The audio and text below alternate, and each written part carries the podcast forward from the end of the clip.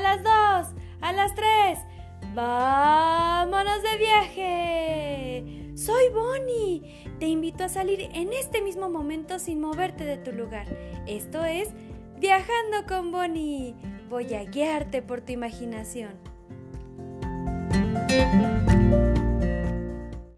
Ahora te voy a contar la historia de por qué a Cuernavaca le llaman la ciudad de la eterna primavera.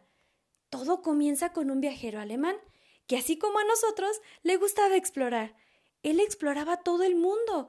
Lo hizo hace más de 200 años. Era científico y se dedicaba a investigar sobre la naturaleza, las plantas y animales de todo el lugar al que iba.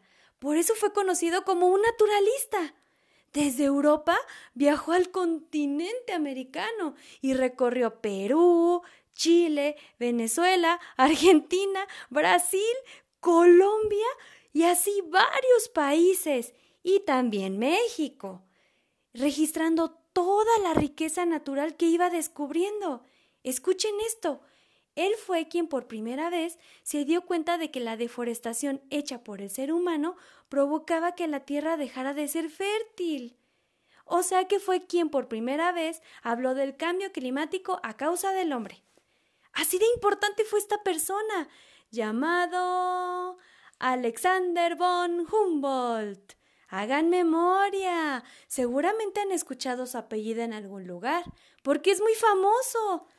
Pues, ¿qué creen? Humboldt pasó por Cuernavaca y entre sus registros lo que escribió fue Por como veo la naturaleza de este lugar, se merece la categoría de la ciudad de la eterna primavera. ¡Oh! Entonces, pues el clima se presta para que haya muchos balnearios y también personas que posean residencias de descanso para llegar a los fines de semana a despejarse de la capital. Pero todavía tengo más que contarles. ¿A poco sabían que Gustavo Eiffel tuvo algo que ver con esta ciudad? Sí, el arquitecto de la Torre Eiffel de París. Pues en esta ciudad tuvo un papel muy destacado. ¿Quieres descubrir cuál fue? Acompáñame en este capítulo para recorrer Cuernavaca, la ciudad de la eterna primavera. Estamos llegando al centro de Cuernavaca. Estacionemos el coche por ahí para que comencemos el recorrido desde el kiosco, que está en el jardín central. Se llama Jardín Juárez. Vamos a empezar el recorrido desde ese punto porque es un ícono. Y aquí va lo interesante. El kiosco fue traído desde Inglaterra hace poco más de 100 años. Fue armado en el lugar porque llegó al puerto en partes, las cuales se transportaron a este lugar en mulitas, sí, así como lo escucharon, en mulitas.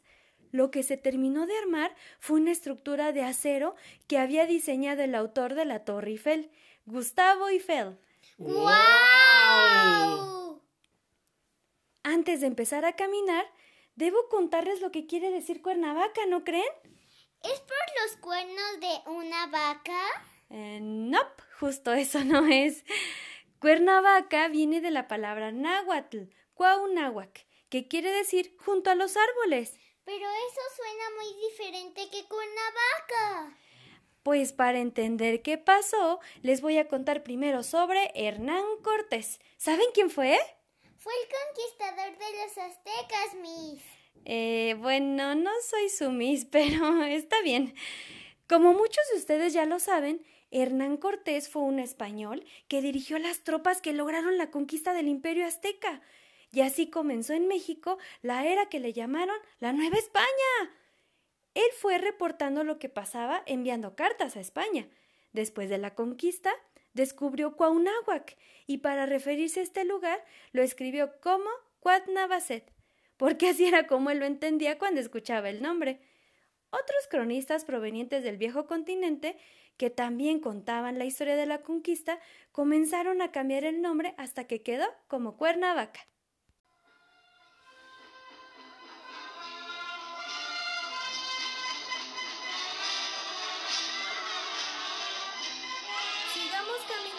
que me puedan escuchar porque ya comenzó a tocar la banda aquí en el Jardín Juárez. Vayámonos hacia el Jardín Morelos. Vénganse, vénganse por acá.